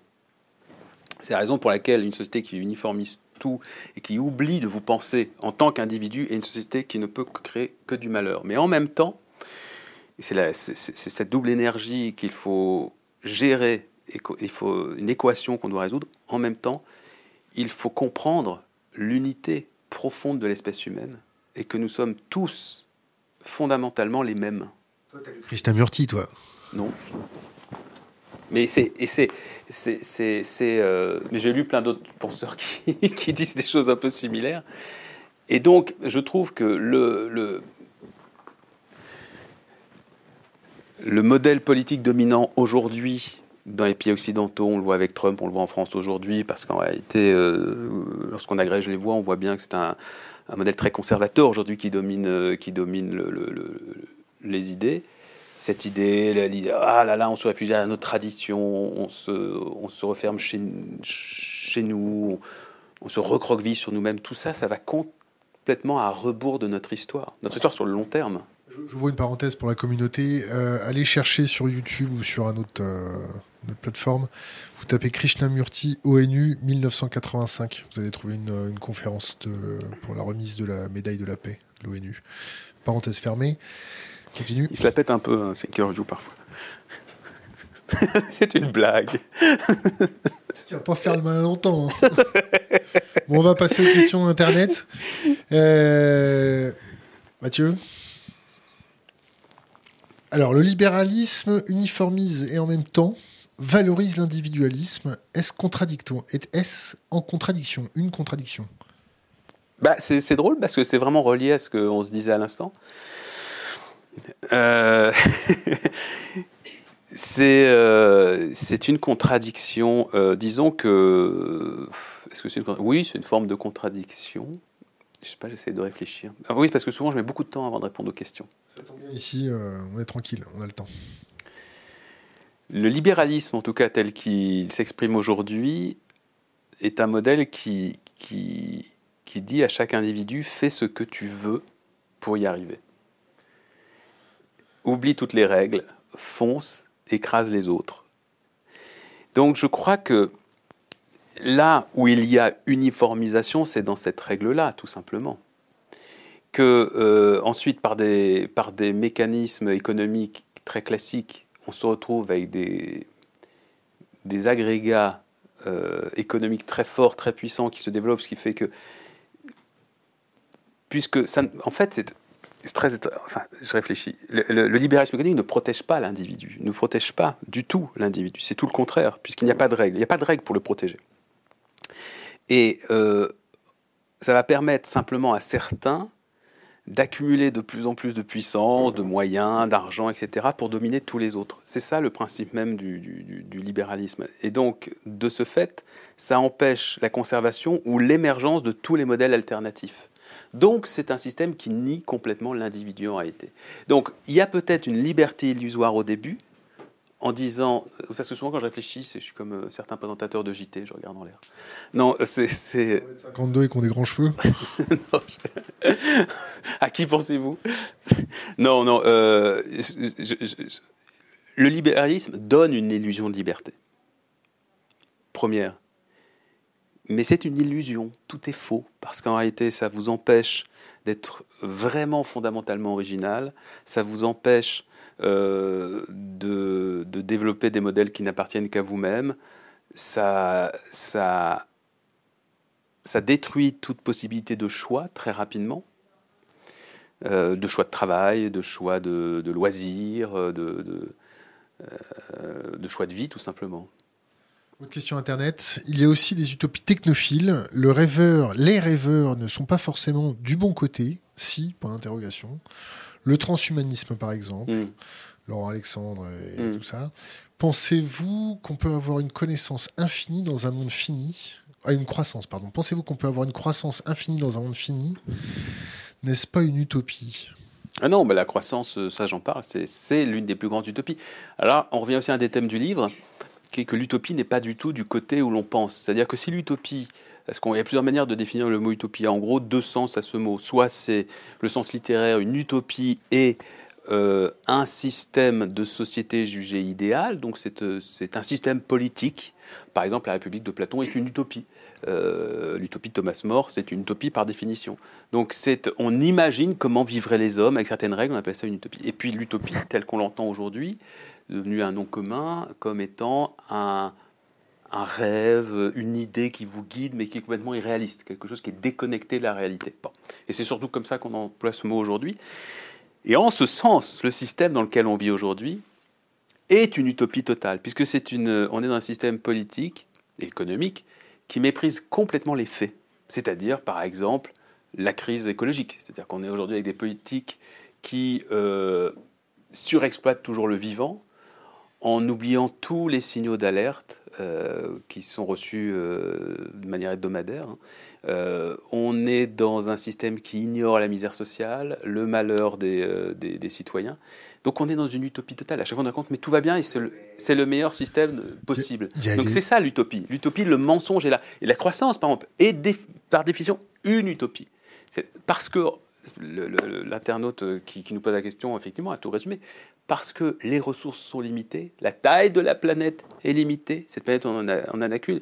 L'astrophysicien Stephen euh, Hawking disait euh, qu'il nous faudrait trouver une nouvelle planète d'ici 500 ans. Euh, parce qu'on l'aura complètement bousillé, la nôtre. On aura tout exploité, surexploité. Et, donc, et c'est là l'une des limites fondamentales du libéralisme. C'est-à-dire cette idée de croire qu'il faut toujours produire plus, produire plus, produire plus, produire plus, pour créer l'économie dans laquelle nous serons tous heureux. Ça n'est plus possible aujourd'hui. Et c'est une utopie de croire qu'on peut continuer à avoir la croissance comme une espèce euh, d'étoile du berger. C'est pas possible. Alors pourquoi tous les politiques euh, brandissent euh, la croissance? Parce que, parce que nos politiques ont tous été formés. D'abord, la plupart de nos politiques sont issus des mêmes milieux sociaux très favorisés. lesquels? Bah, les, Ce sont souvent sont souvent des gens qui ont fait des études supérieures, qui ont des. Regardez la composition de l'Assemblée nationale, vous, verrez. Ce sont des, hommes blancs un peu gros. Ah, vous avez remarqué qu'avec Macron, ils ont maigri. Euh, ils, ont, les dents qui, ont poussé. Je sais pas, mais en tout cas, il y a, il y a dans les codes Macron l'idée que l'élu macroniste doit avoir l'air un peu en forme, pas trop vieux et un peu et aller à la salle de sport de temps en temps. Mais euh, non, il y a que nos hommes politiques ont tous été formatés dans les mêmes écoles et dans les mêmes formations. Et ces formations, ces écoles sont complètement ignorantes des réalités du monde. Ce sont des écoles de gestionnaires qui fonctionnent sur de vieux modèles. Et par exemple, Macron est complètement inculte en réalité de, de, de, la réalité de cette planète aujourd'hui. Le monde de Macron, c'est ce qu'il a vu, les gens qu'il côtoie, qu'il côtoie depuis ses études et jusqu'à aujourd'hui, sont des financiers, des banquiers, des chefs d'entreprise, mais pas des petites entreprises, euh, euh, des, gens méritants qui, qui, qui, qui, suent toute l'année pour euh, gagner un petit bénéfice. Il y a aussi beaucoup de fils d'eux, parce que ça c'est très français, beaucoup moins américain, mais très français. Chez nous, c'est le népotisme, et népotisme familial très important, l'héritage. Donc, les gens qui dominent ne côtoient toute la journée que des gens qui vont extrêmement bien, qui gagnent beaucoup d'argent, et qui sont un milieu des problématiques réelles de notre planète aujourd'hui et de 90% des gens qui l'habitent. C'est la raison pour laquelle ils sont incapables d'imaginer d'autres modèles, d'autant que ils sont avec des gens qui leur demandent toujours de prolonger certaines politiques ou d'en mettre en place d'autres qui vont être à leur avantage. On fait quoi On leur coupe la tête? Non, non, non, moi je suis pas, je suis pas euh, un révolutionnaire sanguinaire. Je suis vraiment un partisan de la non-violence, donc je voudrais. Anesthésie avant. je crois... décharge, une petite décharge. Euh, non, non, je crois vraiment au. Alors il y a des solutions. Je ne sais pas. Euh, la colère, à un moment, enfin, à un moment, je sais. Même les gens les plus raisonnables, effectivement, peuvent tout à coup euh, éclater se mettent très fortement en colère parce qu'ils ont le sentiment qu'ils que, ne sont pas entendus, qu'il n'y a rien que la raison permet de faire avancer, etc. J'espère qu'on n'en arrivera pas là, mais j'ai bon espoir. J'ai, enfin, j'ai bon espoir. J'ai pas bon espoir. Je suis très pessimiste hein, sur les sur les sur les décennies à venir. Je vois que tu te frottes les yeux. Tu arrives à dormir avec. Euh, j'ai l'espoir. J'ai, l'espoir que, qu'un mouvement puisse émerger. Il est en train d'émerger dans la société, mais simplement il y a beaucoup de gens qui essaient de l'étouffer, que ce mouvement, par les voies démocratiques, va pouvoir imposer des nouvelles règles. Mais je crois que je, je vais répéter ça de mon vivant. Je crois, hélas, qu'on va d'abord passer par des crises majeures. Euh, qui vont être extrêmement destructrices. Des crises sociales, des crises sanitaires, des crises environnementales. Je crois qu'il va y avoir des émeutes. Euh, euh, enfin, il y a plein de choses. Il y a plein de choses. Enfin, ça, c'est les collapsologues qui en parleront mieux que moi, mais je suis pas. Mais voilà, il faut quand même que je continue à, entretenir un certain espoir, notamment celui que qu'on peut essayer de faire avancer les, les, idées, même si je dois avouer que je suis de plus en plus pessimiste et de plus en plus réaliste? Je sais pas si je suis réaliste. J'essaie de l'être euh, lorsque je, je, parle de quelque chose. J'essaie toujours d'appuyer ma pensée non pas sur une croyance, donc sur quelque chose d'irrationnel, mais sur des faits scientifiques. Je crois énormément aux apports de la science dans la réflexion politique. La science au sens très large du terme. Je pense que c'est elle qui doit nous expliquer quelles sont les mesures à prendre. Et la science et la philosophie qui, qui, faut, qui doivent fonctionner de pair. L'éthique, la morale, c'est quoi pour toi? L'éthique et la morale, bah, d'abord, c'est quelque chose de fondamental. Je suis très, très conscient pour ça. Et euh, l'éthique, c'est ce qui devrait guider chacun d'entre nous. Alors, officiellement, on nous explique que c'est vachement bien. Les, lois, par exemple, c'est une expression de l'éthique. Alors, les lois, c'est ce qui fait société. Donc, on pourrait considérer que l'éthique et la morale, c'est ce qui nous fait hommes et ce qui nous permet de vivre ensemble. Puis en même temps, tout est fait pour nous détourner de l'éthique et de la morale. Et en tout cas, la plupart des lois qui sont mises en place ne respectent pas finalement cette éthique et cette morale dont on nous explique pourtant quel est notre ciment. Quels sont notre ciment L'éthique, c'est tout simplement euh, donner un sens à notre vie en établissant une échelle de valeurs à laquelle on va essayer de se conformer lorsqu'on a des choix à faire. Pour moi, c'est le plus important. C'est-à-dire que rien n'a de sens. C'est-à-dire euh, gagner 10 000 balles ou 20 000 balles à la fin du mois. Combien tu gagnais chez Wookiee je gagnais, euh, les deux premières années, je gagnais 1300 euros bruts par émission. Oh, il rigole. Et la dernière année, 1500 par émission, brut. Donc, quand il n'y a pas d'émission, on n'était pas payé, évidemment. Donc, euh, oui, c'était. Il faut être très honnête, c'est très bien payé par rapport à beaucoup de gens euh, en France mais ce n'est pas les sommes euh, démesurées que certains ont pu imaginer. Mais, mais voilà. En tout cas, toute somme gagnée euh, en n'étant pas fier du travail qu'on a, fait pour acquérir cette somme, pour moi, me paraît inintéressante. C'est-à-dire quoi? L'éthique, c'est être content de ce qu'on a fait dans sa journée lorsqu'on se couche. C'est de dire, tiens, j'étais fidèle à moi-même, j'étais fidèle à un certain nombre de valeurs, je ne me suis pas trahi. C'est essayer de se dire quel être humain je, dois être si je veux que cette humanité aille dans le bon sens? Est-ce que j'y arrive ou pas? On sait tous, on, a, on s'est tous tu à des moments de notre vie. On a été obligés parce qu'on est bien obligé de bouffer, on est bien obligé de travailler. On a tous accepté de se taire devant un, chef qui, qui, nous insupportait, dont on savait qu'il avait tort, dont on n'appréciait pas les méthodes, dont on n'appréciait pas les objectifs. Et on s'est tu. Et je pense que c'est l'une des énormes difficultés aussi qui nous tiraille, c'est réussir à, exister, à vivre tout simplement, à faire vivre sa famille, tout en respectant les valeurs auxquelles on croit fondamentalement, mais en, ayant les moyens de les imaginer aussi, ces valeurs, parce que tout est fait pour nous les faire oublier qu'on doit avoir des valeurs et qu'on doit avoir une éthique. Autre question Internet, pourquoi l'écologie ne serait pas un nouveau totalitarisme? Elle peut l'être. Le totalitarisme, c'est en réalité une manière d'imposer une idée à des gens qui n'y croient pas, qui n'en veulent pas, qui ne peuvent pas la réfuter, qui ne peuvent pas faire des contre-propositions. L'idée n'est pas d'imposer un nouveau modèle de société à des gens qui le réprouvent complètement. L'idée, c'est simplement de réussir à convaincre la majorité des gens de manière complètement démocratique que pour l'intérêt de tous, il y a des nouveaux choix de société à faire. Et l'idée, c'est d'avoir les moyens d'expliquer cela. Dans le livre, j'explique par exemple si on prend le nucléaire, il y a un sondage récent qui disait que 47% des Français souhaitent la fermeture des centrales. Bon, est-ce qu'ils ont raison ou est-ce qu'ils ont tort? Le minimum serait aujourd'hui qu'on ait un débat démocratique sur la question, un grand débat. Si la moitié des Français aujourd'hui considèrent que le nucléaire c'est plus la solution. la moitié des Français considèrent que le nucléaire c'est plus la solution, mais ils sont pas au courant. Non, voilà, on sait rien. Qu'on peut pas faire autrement. Qu'on peut pas faire autrement Si si, on peut faire autrement. Comment? Bah, en développant les énergies renouvelables. Après, on peut prendre chacune des énergies renouvelables. Le cas des éoliennes, par exemple, c'est pas la même chose que le solaire. Il y a d'autres problématiques sur les éoliennes qui n'existent pas pour le solaire. Il y a de la géothermie, il y a la, la biomasse. Il y a beaucoup de choses à mettre en place, à imaginer.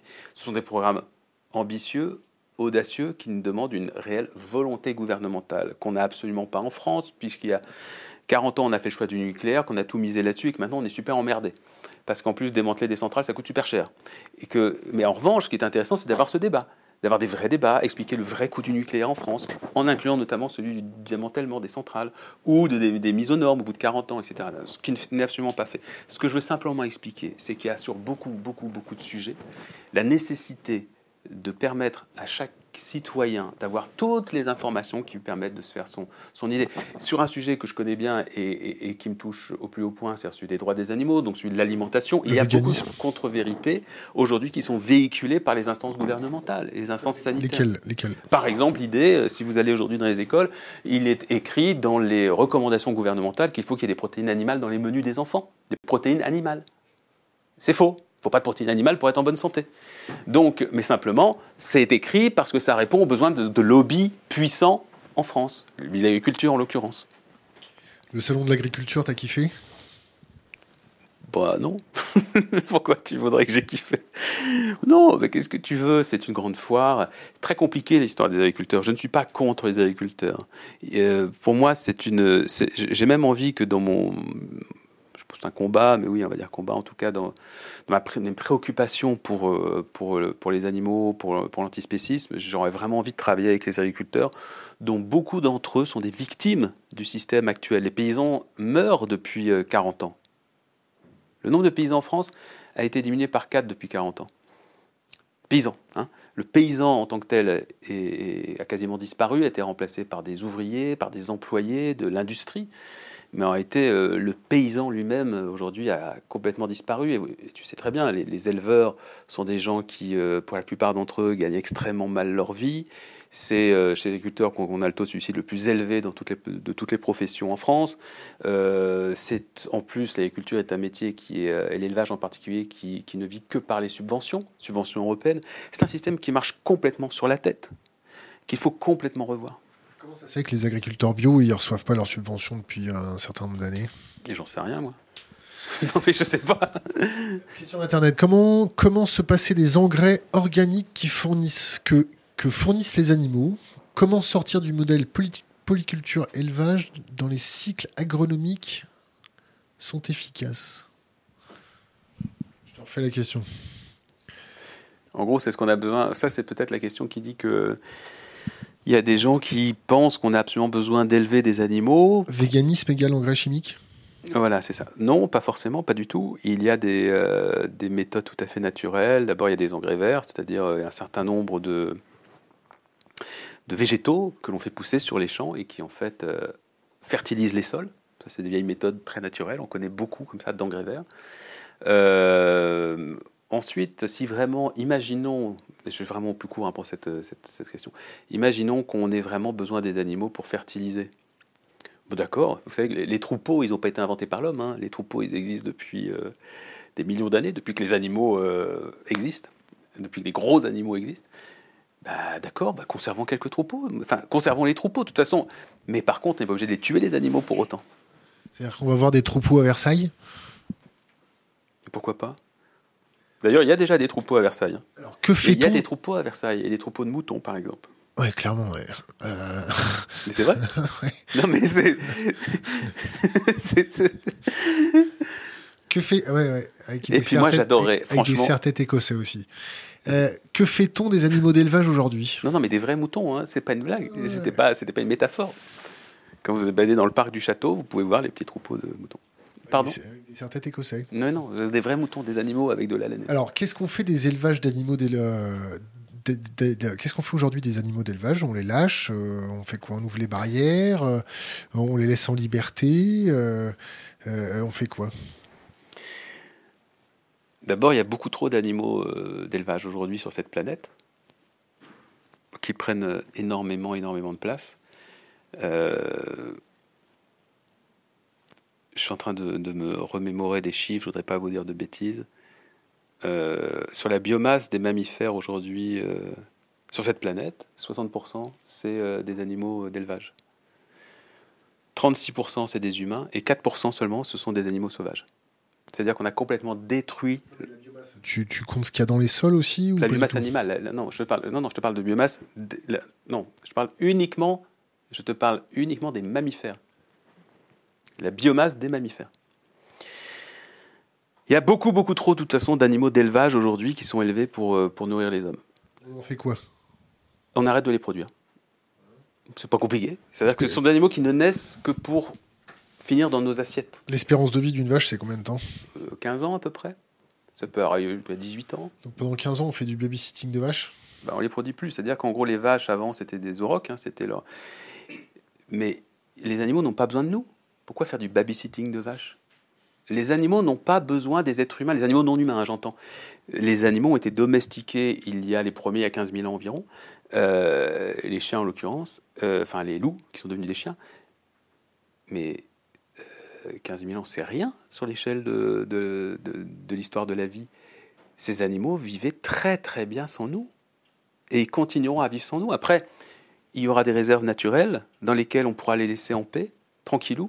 On pourra avoir des relations euh, euh, bénéfiques euh, dans un certain nombre de cas avec quelques animaux avec lesquels on pourra continuer à avoir des relations quotidiennes. Il se trouve qu'effectivement, aujourd'hui, il y a par exemple des chiens de compagnie ou des chats de compagnie dont on peut imaginer continuer à s'occuper parce que la relation est bénéfique. Si effectivement le chien est heureux, le chat est heureux, pourquoi pas? Pourquoi s'en priver? Mais tous ces animaux-là n'ont rien à faire dans notre contact direct. Ce sont des animaux qui vivent sans nous en principe. Le chien, le chien, c'est du moins le loup, s'est rapproché de l'homme pour bénéficier de ses restes. Ouais. Et, et C'est la raison pour laquelle je dis que dans certains cas de figure, je ne fais pas partie des véganes qui disent nous ne devons plus avoir aucun rapport avec les animaux non humains. plus de chiens de traîneau, plus Non, d'équitation. non, non. Non, non, bien sûr, bien sûr, puisque là, ce sont des esclaves. Ils sont exploités, ces animaux-là. Alors, il y a des cas où c'est limite parce qu'on peut considérer qu'il y a un service rendu. Il faut être tout à fait honnête. Si on prend l'exemple des chats, un, un- un chat de compagnie euh, qui vit dans votre maison, à qui vous allez. Pourquoi il se marre?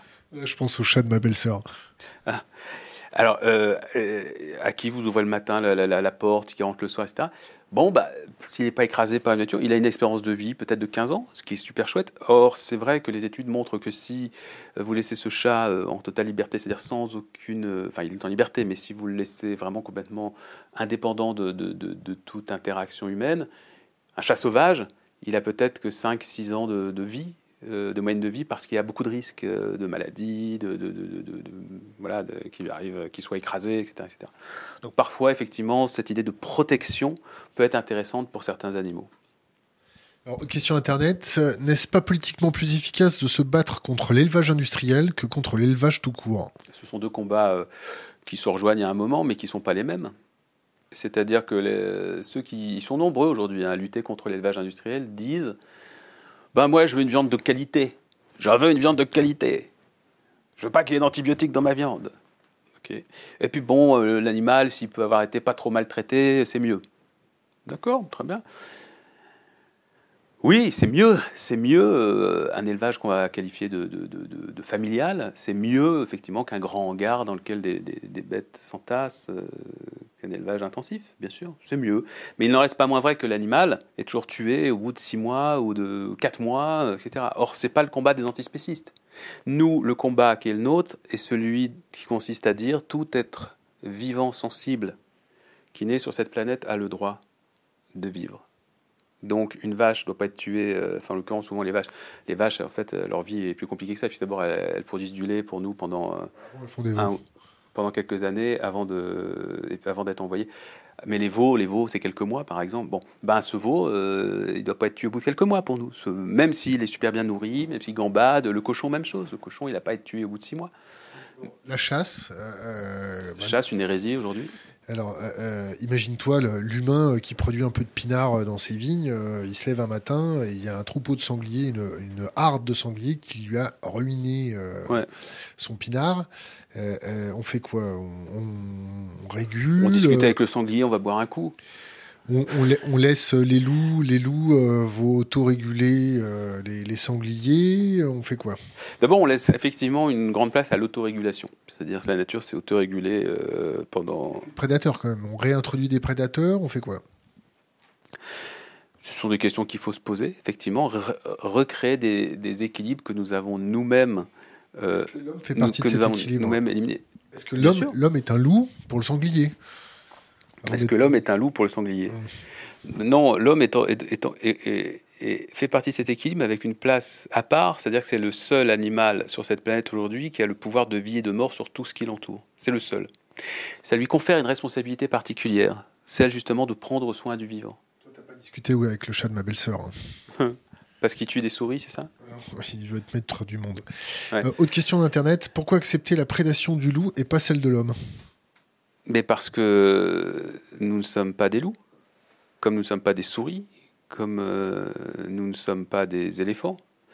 Les antispécistes ne disent pas tous les animaux sont égaux en termes d'intérêt, en termes de capacité ils disent tous les animaux non humains sensibles, et les, humains, on les inclut dedans, ont, le droit, le même droit à vivre, à exister, à ne pas souffrir.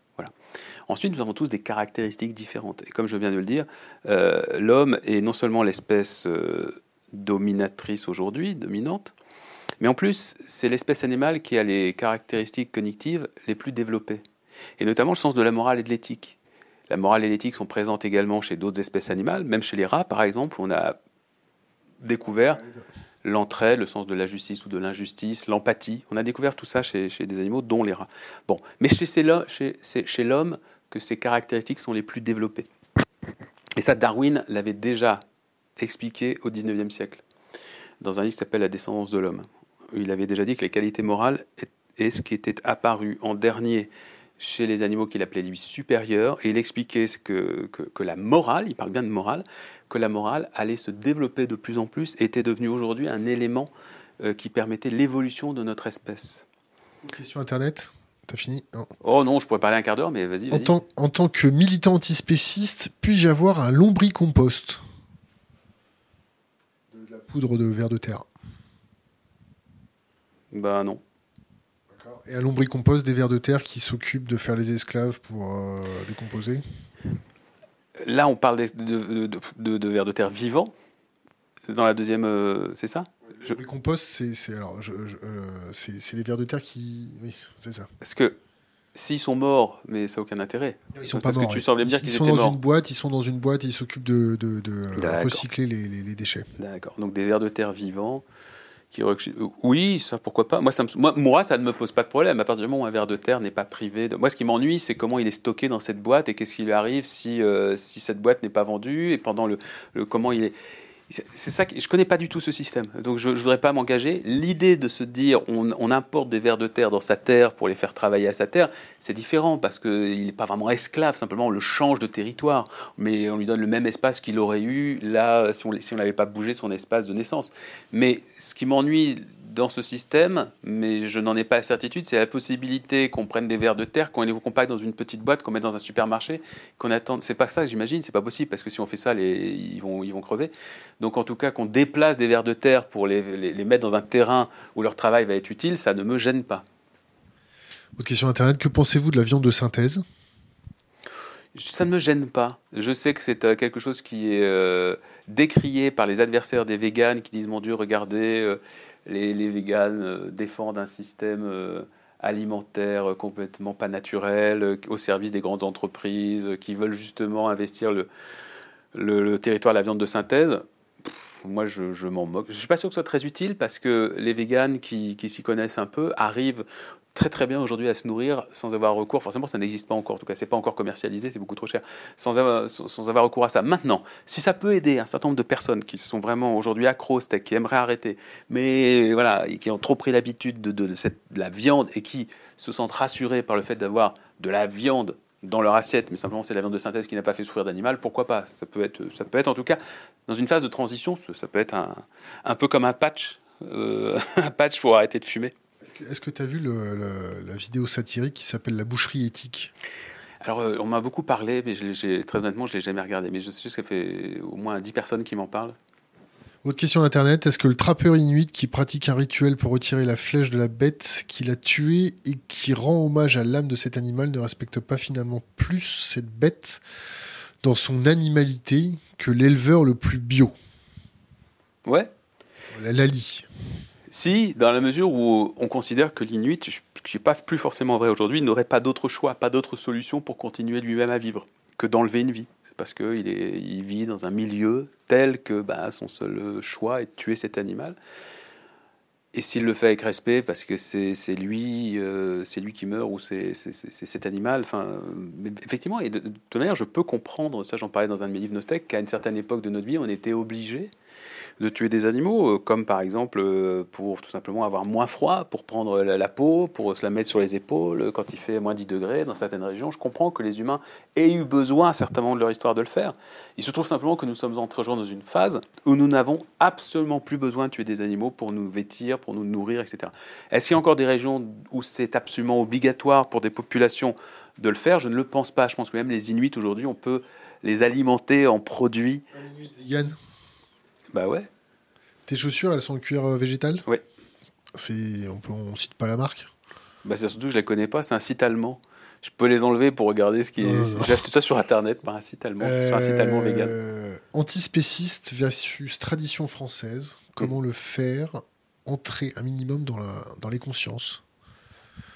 Genre euh, la, tradition gastronomique française, une, bonne daube, un bœuf bourguignon, un poulet au mori, euh, un agneau de 7 heures. La tradition n'a aucun intérêt.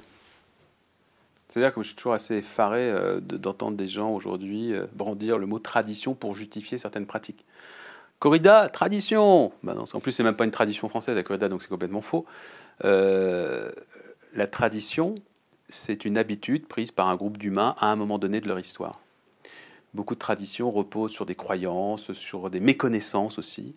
Et euh, ce n'est pas parce que il y a une pratique à un moment donné de notre histoire qu'on doit la continuer tout le temps. Ce qui euh, doit guider nos actions, c'est simplement le fait de savoir si cette action est raisonnable ou pas, si elle est justifiée ou pas. Si on découvre tout à coup que quelque chose qu'on avait l'habitude de faire a des conséquences absolument dramatiques, néfastes ou immorales, il est logique d'arrêter. Donc c'est le cas de la corrida. Euh, la viande, par manger de la viande, eh ben on découvre aujourd'hui des choses sur les animaux qu'on ne savait pas avant, sur leur intelligence, leur sensibilité. On découvre aujourd'hui qu'on a des, possibilités de se nourrir complètement différentes et, on change la tradition. Vous savez que euh, pendant, des, euh, pendant des, années en France, par exemple, traditionnellement, pendant la nuit de la Saint-Jean, on clouait des chats aux portes, on les brûlait. C'est la tradition. Ben, on a arrêté. Tiens, voilà. Que pensez-vous des mouvements citoyens et étudiants pour le climat ainsi que les projets comme l'affaire du siècle? Bah, Je ne peux qu'être très enthousiasmé par tout ça. Est-ce que la non-violence protège les puissants? C'est une excellente question. Ça les, ça les aide en tout cas, oui. Ça les aide on en revient aussi à quelque chose qu'on a abordé tout à l'heure sur euh, pourquoi les libéraux gagnent, parce que ce sont des tricheurs. Vous avez euh, dans une rue euh, un, non-violent qui tout à coup se confronte à un type surarmé ou un type qui sort de son cours de, karaté et qui, qui veut en découdre. Bon, bah, on a une chance sur deux que. Non, pas une chance sur deux, on a neuf chances sur dix que le, type qui sait se battre et qui a envie de se battre eh ben, sorte, sorte de, cet échange euh, bénéficiaire. Euh, ou alors, il faut que le non-violent soit très, très, très, très, très convaincant. Mais il part en tout cas avec un sacré désavantage. Euh, plutôt Molotov ou Kakatov? Bah, Kakatov. Que pensez-vous de la montée de la violence d'État et de la réaction face aux demandes de l'ONU à la France C'est extraordinaire son usage du LBD ben, C'est plutôt, euh, qu'est-ce que je pense, du mépris total des autorités françaises ou des commentateurs que l'on entend sur les chaînes info par rapport euh, au jugement qu'émet aujourd'hui l'ONU à notre égard, enfin en tout cas à l'égard de nos dirigeants. C'est-à-dire qu'on est aujourd'hui vraiment pointé du doigt comme étant, euh, comme étant en pleine dérive et je suis heureux qu'il y ait des instances internationales qui, euh, soient là pour le signaler. Malheureusement, ça n'aura aucun effet parce qu'il y a une forme d'arrogance totale de notre gouvernement à l'égard de tout ça. J'ai euh, posté une vidéo euh, qui était d'ailleurs celle relayée par David Dufresne il y a 2-3 jours sur Twitter. Où je voyais un, un jeune homme qui, qui, marchait avec un tambour. Ça m'a, mais ça m'a, ça m'a, c'est pire que révolté. C'est une action isolée? Non, non, c'est pas isolé. C'est pas isolé. C'est pas isolé. Il y en a tous les. Enfin, il y a, des, dizaines et des dizaines et des dizaines de vidéos. De, vidéos euh, des lunettes par terre, non? J'ai vu C'était le même jour. Donc, je termine sur cette histoire de vidéo euh, euh, et, et, on voit donc un jeune homme comme ça qui tape sur son tambour tranquillement dans sa rue pour manifester, voilà. Et puis il y a des CRS qui arrivent, qui le prennent violemment, qui lui cassent son tambour, qui, qui le mettent à terre, mais comme comme c'était un délinquant, comme s'il venait d'agresser. Il les avait provoqués avec un tambour, faut pas déconner. Ouais, mais là, je me suis dit, et j'ai écrit, euh, arrêtons, de, arrêtons de nous gargariser avec, euh, avec Rousseau et Hugo. Mais il y a quelque chose, euh, je blague, enfin, ça, c'est quelque chose, ça me, ça me retourne vraiment. Mais quand je dis que ça me retourne, ça me déprime au plus haut point. C'est-à-dire qu'on est censé être le pays de Hugo, on est les gens, on brandit Hugo, oh, regardez, alors c'est super, alors Les Misérables, c'est joué à Broadway, c'est génial. On est fiers de ça. Mais, mais en fait, on les supporte plus, les Gavroches aujourd'hui on n'en veut pas dans notre pays. Et le discours de Hugo aujourd'hui, plus personne n'en veut en réalité, parmi ceux qui nous dirigent. Autre question Internet, avez-vous vu le débat de De Rugy pour répondre aux plaintes de l'affaire du siècle? Que pensez-vous des propositions gouvernementales sur le climat et la consommation de viande en particulier? Je ne sais pas. À suivre tout de suite. Euh, si la non-violence montre parfois des limites, quand est-ce que la violence s'impose? Hmm. Vous parlez de décisions raisonnables pour qu'elle alors pour qu'elle soit raisonnable, ne faut-il pas qu'elle soit partagée par le plus grand nombre? Non, pour qu'elle soit raisonnable, elle ne doit pas être partagée par le plus grand nombre, parce que la raison, en fait, c'est ce qu'on essaye de déterrer, c'est ce qu'on essaye de, de mettre au jour, mais euh, parfois on, passe à côté de la raison pendant des siècles.